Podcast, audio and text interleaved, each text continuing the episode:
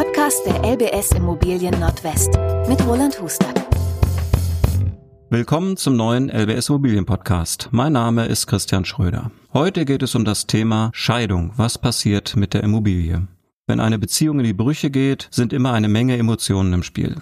Dennoch muss vieles mit kühlem Kopf geregelt werden. Eine der wichtigsten Fragen, wer wohnt künftig wo und was passiert eigentlich mit der Immobilie? Tipps dazu gibt uns jetzt Roland Hustert, Geschäftsführer der LBS Immobilien Nordwest. Hallo Roland. Hallo Christian. Roland, ihr vermittelt 13.000 rundum Wohnungen und Häuser im Jahr. Da habt ihr sicherlich eine Menge Erfahrung auch mit diesem nicht so schönen Thema Scheidung. Dann kommt noch dazu, immer mehr Paare leben auch ohne Trauschein zusammen. Ähm, was passiert in einem solchen Fall eigentlich mit einer Immobilie? Ja, nehmen wir mal diesen letztgenannten Fall ein Paar ist nicht verheiratet. Dann würde ich erstmal differenzieren, ob es eine Mietwohnung oder eine Eigentumswohnung ist. Bei einer Mietwohnung ist das eigentlich sehr klar geregelt. Da gibt es auch jede Menge Rechtsprechung. Häufig haben beide den Mietvertrag unterschrieben, aber selbst wenn das nicht so ist, haben beide ein Wohnrecht in dieser Wohnung.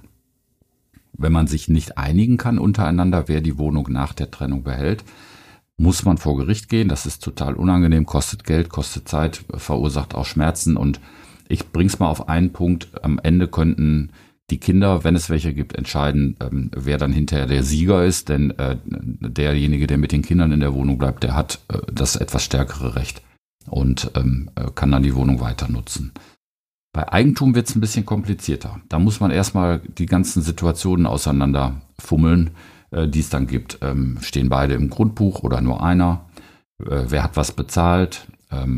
Wer zahlt eigentlich die Kreditraten? Beide, arbeiten beide? Wer hat wie viel Eigenkapital eingebracht? Ähm, mein Tipp da, wenn Leute zusammenziehen äh, und nicht heiraten, dann sollte man das versuchen, vorher alles schriftlich zu regeln. Ich habe da ganz viele unangenehme Fälle vor Augen, wo ähm, vorne klar war, dass man sich nie wegen Geld in die Blüten bekommt, wie man so schön sagt, aber hinterher wurde es dann ganz bitter und sehr zäh. Deswegen vorher regeln, einen Zettel schreiben, du hast das bezahlt, ich habe das bezahlt, wir haben das so und so geregelt, wir wollen das in Zukunft so und so machen. Beide machen eine Unterschrift drunter, beide kriegen eine Kopie und dann äh, hat man was für den Worst Case, der hoffentlich niemals eintritt. In der Realität wachsen ja solche Beziehungen oft zusammen, aber das klingt danach, dass ich dann spätestens beim Schritt der Eheschließung da viel mehr die Möglichkeit habe, Dinge zu regeln. Das heißt, bei verheirateten Paaren müsste es doch eigentlich einfacher aussehen. Ja, das ist auch einfacher, weil die Ehe im Prinzip ja auch eine Art Vertrag ist. Und über die ähm, Gesetze und äh, das bürgerliche Gesetzbuch sind eben viele Dinge, viele Standardsituationen, so will ich das mal sagen, schon vorab geregelt. Eine dieser Standardsituationen ist eben, wenn es keinen Ehevertrag gibt, dann äh, ist man automatisch im sogenannten Zugewinnausgleich. Ähm, und der sagt Folgendes. Beide haben ein Anfangsvermögen, wenn sie in die Ehe eintreten. Und wenn dann die Ehe endet, dann wird geguckt, was gab es an Anfangsvermögen, was ist während der Ehezeit dazugekommen. Das und nur das wird geteilt und ähm, dann kann man das ganz gut rechnen. Ich bleibe jetzt mal bei unserem Immobilienfall.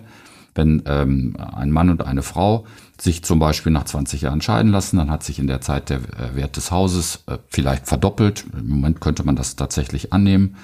So, dann haben, das soll jetzt mal ein gegriffenes Beispiel sein, die Frau vielleicht 20.000 Euro von ihren Eltern als vorgezogenes Erbe bekommen und hat das eingelegt und der Mann hatte 10.000 Euro auf dem Konto.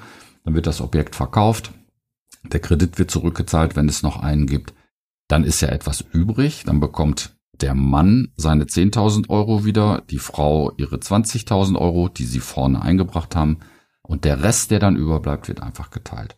Das ist dann äh, eine ganz vernünftige Lösung und von daher ist dieser Fall im BGB für Leute, die verheiratet sind, gut geregelt. Okay, also dann habe ich als erstes mal mitgenommen, ich muss mich fragen, wohnen wir eigentlich zur Miete oder haben wir Eigentum, mhm. logischerweise. Mhm. Zweitens habe ich ähm, einen Ehevertrag oder nicht. Das sind schon mal die entscheidenden genau, Fragen. Genau, Ehevertrag, wenn ich da unterbrechen darf, wäre eine Differenzierung zum Zugewinnausgleich. Man kann das auch anders regeln. Das müsste man aber aktiv tun. Auch. Wenn man nichts regelt, hat man einen, diesen sogenannten Zugewinn. Okay, muss man also schon sehr mhm. genau hinschauen. Ne? Mhm. So, dann kommen wir mal zur Immobilie selber. Was passiert jetzt konkret mit Wohnung oder Haus im Eigentum? Jetzt gibt's ja mehrere Möglichkeiten. Also ähm, das Haus könnte verkauft werden und das, der Erlös wird geteilt, das hatten wir gerade schon, oder einer soll drin wohnen bleiben. Und äh, würde dann natürlich den anderen auszahlen. müssen oder wollen. Das setzt aber beides im Prinzip eine Einigung voraus und das ist häufig schwierig. In der Situation, in der äh, Menschen auseinandergehen nach einem gemeinsamen Leben, äh, ist häufig eben sehr viel Emotion im Spiel und ähm, ich kann nur dazu raten, äh, in diesen Fragen zu versuchen, einvernehmlich eine Lösung zu finden. Wenn man das nämlich nicht einvernehmlich hinbekommt, dann kann man am Ende auch das wieder durch ein Gericht entscheiden lassen oder regeln lassen. Das nennt sich, klingt jetzt sehr kompliziert, Zwangsvollstreckung zum Zwecke der Aufhebung der Gemeinschaft. Das ist wirklich so, dann wird das Haus versteigert und der Erlös wird dann nach den Regeln des Zugewinns, wenn der gilt, äh, verteilt. Das kostet Gebühren, das ist teuer, das dauert lange, das ist überhaupt nicht schön und deswegen ist es viel, viel besser, sich zu einigen. Wenn man sich einigen kann, dann kommen natürlich noch so ein paar Feinheiten dazu. Also ich gehe mal davon aus, in der äh, überwiegenden Anzahl der Fälle, zeigt die Praxis auch, gibt es ja auch Kredite. Also da gibt es Eigenkapital und der Rest wird finanziert bei einer Bank oder bei einer Sparkasse. Ähm, diese, diese Kredite sind ja dadurch nicht weg und ähm, im Zweifel haben das auch beide unterschrieben. Also Banken legen schon Wert darauf, dass bei Ehepaaren auch beide dann den Kreditvertrag unterschreiben. Das heißt, wenn wir dann auseinandergehen, ist diese Kreditverpflichtung aber immer noch da.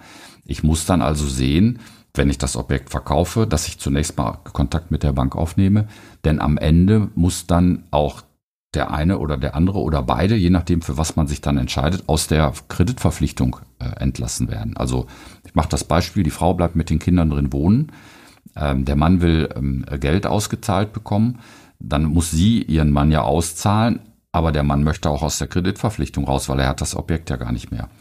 Da sind ganz viele Dinge zu beachten. Dazu kommen dann noch unter Umständen steuerliche Themen. Beispiel, das Objekt ist ähm, gekauft worden für einen Preis. Beim Verkauf, wenn es jetzt verkauft wird im Scheidungsfall, ist plötzlich ein großer Gewinn da. Ähm, ist das aber noch keine zehn Jahre her, müsste man diesen Gewinn versteuern. Also auch diese Sachen müsste man berücksichtigen. Wenn so eine Situation vorliegt, ist man ja bei Scheidung sowieso immer mindestens mit einem Anwalt am Tisch, vielleicht sogar mit zweien für, äh, für beide Parteien. Und da muss man sich an dieser Stelle auch äh, gut beraten lassen. Gut, ähm, Zwangsversteigerung vermeiden ist, denke ich mal, bei einem so unschönen Thema wie Unbedingt, Trennung das oberste ja. Gebot. Jetzt geht's dann ja sogar nicht nur um die Immobilie, um die Hülle, sondern es geht ja auch um das, was da drin ist. Dann mhm hat man ja auch so unschöne Bilder vor Augen mit äh, Tisch und Bett werden mit Säge getrennt. Wie ist denn das eigentlich geregelt? Ja, ähm, also da kann man sich gar nicht vorstellen, was es alles für furchtbare Situationen gibt. Ähm, das Herz hängt an unterschiedlichen Dingen und wenn zwei Herzen an einer Sache hängen, dann wird es eben kompliziert. Natürlich wird der Hausrat im Rahmen einer Scheidung genauso geteilt wie alles andere auch. Aber man kann sich gar nicht vorstellen, wie hart dann gekämpft wird. Und häufig sind, wenn Kinder da sind, dann ähm, die auch noch die Leidtragende, weil die das eben alles mitbekommen. Also Hausrat ist ein äh, ganz furchtbares Thema und ich kann nur sehr dringlich raten, auch wenn man Hausrat mitbringt, wenn sich zwei zusammentun. Da ist das der teure Orientteppich, das teure Bild, die wahnsinnige Stereoanlage, dass man solche Dinge oder wenn während der Ehe von unterschiedlichen Leuten aus eigenem Geld bezahlt wird. Ich will aber unbedingt, keine Ahnung, das besonders teure Auto. Also bitte auch direkt vorne vermerken, wenn es jemand einzeln bezahlt hat, nicht aus der gemeinsamen Kasse gegangen ist. Und ansonsten versuchen, eine gütliche Lösung zu finden, weil alles andere ist ganz, ganz furchtbar. Also während der, äh, des Zusammenlebens, egal ob mit oder ohne Eheschließung, ist es natürlich schwierig, ähm, solche Dinge festzulegen. Das heißt, es bleibt eigentlich der Rat, seht zu, ähm, dass ihr euch gütlich einigt, weil sonst wird es für beide Seiten furchtbarer und immer teurer. Ne? Ich könnte da noch einen Tipp geben, den vielleicht nicht alle kennen. Es gibt dazu extra ausgebildete Menschen, Mediatoren, die nichts anderes machen, als in solchen Situationen zu vermitteln. Die sind absolut neutral, die stehen auf keiner Seite. Und wenn ich in so eine Situation gerate, gibt es vielleicht noch die Möglichkeit, mit dem Partner oder der Partnerin dann so einen Mediator zu beauftragen, der sozusagen die Zügel in die Hand nimmt und versucht, eine wirkliche gute Lösung zu finden. Entweder ich finde den vielleicht im privaten Bereich, wobei der dann meistens parteiisch oder mhm, okay. Googlen. Jetzt hattest du eben schon das Thema Kinder angesprochen. Das macht mhm. die Sache ja nochmal unschöner. Was sind denn da die Besonderheiten, wenn jetzt äh, Kinder im Spiel sind, zumal wenn die noch nicht volljährig sind?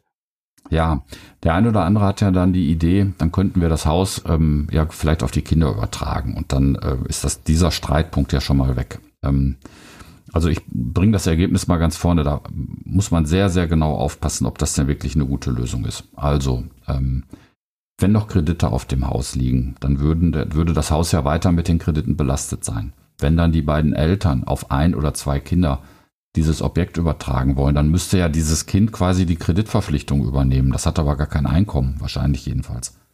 Wenn es zwei Kinder sind, muss man sich mal die Perspektive vorstellen. Da sind jetzt zwei Kinder, auf die wird ein Haus übertragen. Diese Kinder studieren irgendwann, der eine in Nord, der andere in Süddeutschland. Anschließend haben die irgendwelche Ideen, haben dann gemeinsam ein Haus irgendwo in der Mitte Deutschlands und müssen sich anschließend äh, einigen, wie damit umzugehen ist. Also das ist ähm, eine ganz furchtbare Situation. Ich halte da mehr von einem klaren Schnitt. Also eine Übertragung auf Kinder finde ich komisch, ich sag's mal so. Gut, die formale Übertragung verstehe ich noch, ist vielleicht schwierig. Trotzdem ist ja das meistens kleinste gemeinsame Vielfache, was man noch hat als getrenntes Paar, dass es irgendwo den Kindern auch in Zukunft gut geht. Man möchte das Vermögen am liebsten für die erhalten. Wäre es dann eine Kompromisslösung, die Immobilie zu vermieten zunächst? Darüber kann man nachdenken. Ich würde das abhängig machen, zunächst mal davon, was ist das eigentlich für ein Objekt? Ist das eine Eigentumswohnung? Ist das relativ unproblematisch? Ist das ein Einfamilienhaus? Wird es schon ein bisschen komplizierter. Da gibt es einen Garten, der muss gepflegt werden. Bei einem Einfamilienhaus, bei einer Doppelhaushälfte ist üblicherweise viel mehr Erhaltungsaufwand zu tragen. Ist ja bei einer Eigentumswohnung anders, weil sich es durch die gesamte Eigentümergemeinschaft teilt. Also beim Einfamilienhaus sowas zu vermieten, ähm, das ist schon ein bisschen komisch. Und wenn das im Eigentum der getrennten oder geschiedenen Eheleute bleibt, dann habe ich ja hinterher auch eine Situation, mit der muss ich sehr lange umgehen. Nämlich jede Entscheidung, die für die Immobilie zu treffen ist, müssen beide treffen. Und zwar einvernehmlich. Ob von draußen gestrichen werden soll, ob irgendwas repariert werden soll, ob es die bessere oder die preiswertere Heizung werden soll, wenn die kaputt ist. Also da sind so ein bisschen romantische Vorstellungen im Spiel. Ich halte viel davon, äh, in solchen Situationen einen Schnitt zu machen und ähm, wirklich das Objekt zu verkaufen, den Erlös zu teilen. Wenn man für die Kinder dann etwas zurücklegen will, kann man das auch auf eine andere Art und Weise. Da muss man sich gut beraten lassen, aber das geht natürlich auch. Und ähm, dann hat man, glaube ich, einen, einen besseren Start in einen neuen Lebensabschnitt. Klingt alles sehr rational. Kommen wir trotzdem nochmal zu einer Restromantik, die man vielleicht sich in so einer Situation erhalten könnte. Gibt es nicht doch noch irgendeine Möglichkeit, dass diese Immobilie, wo ja ganz oft eben auch Herzblut dranhängt, weil man hat ja auch viele schöne Zeiten darin erlebt, irgendwie doch noch zu nutzen, im Teil zu erhalten? Also wir haben jetzt einen Geschäftspartner, der kauft solche Immobilien, zum Beispiel auch bei Scheidungsfällen, zahlt den Kaufpreis vermindert um einen kleinen Abschlag, erkläre ich gleich, und vermietet dann dieses Objekt zurück an den Verkäufer oder an einen der beiden Verkäufer. Ich komme jetzt auf unseren Fall. Da trennt sich ein Paar, hat zwei Kinder. Die Frau möchte mit den Kindern noch drei, vier, fünf Jahre da wohnen bleiben, bis die Kinder aus dem Haus sind. Der Mann möchte ausziehen und möchte auch sein Eigenkapital zurückhaben dann würde dieser Geschäftspartner von uns das Objekt kaufen mit einem Abschlag von circa 20, 25 Prozent, weil ein vermietetes Objekt ist ja weniger wert als ein freistehendes. Und er würde dann dieses Haus an die Frau, die mit ihren Kindern drin wohnen bleiben will, zurückvermieten zu einer ortsüblichen Miete. Dann ist der Mann weg, hat seinen Erlösanteil. Die Frau wohnt mit ihren Kindern in der alten Situation, kann das alles ganz entspannt gestalten. Und wenn die Kinder dann aus dem Haus gehen, weil Ausbildung, Arbeit, Studium, dann würde die Frau auch ausziehen, diesen Mietvertrag, den sie da hat, kündigen und in eine kleinere Wohnung ziehen. Alles grundbuchlich abgesichert, alles blitzesauber. Das wäre eine kreative Lösung, setzt aber voraus, dass sich die beiden äh, vernünftig miteinander unterhalten können. Das bleibt das A und O dann bei solcher Situation. Mhm. Gut, Roland, vielen Dank erstmal. Man sieht, da hängt eine Menge dran, logischerweise. Ist auch kein schönes Thema, aber umso mehr ist es sinnvoll, sich damit auch äh, rational zu beschäftigen. Äh, viele weitere Tipps dazu zum Thema Immobilie und Scheidung haben wir zusammengestellt unter lbs-immobilien-profis.de. Vielen Dank an dich, Roland, und bis zum nächsten Mal. Bis zum nächsten Mal.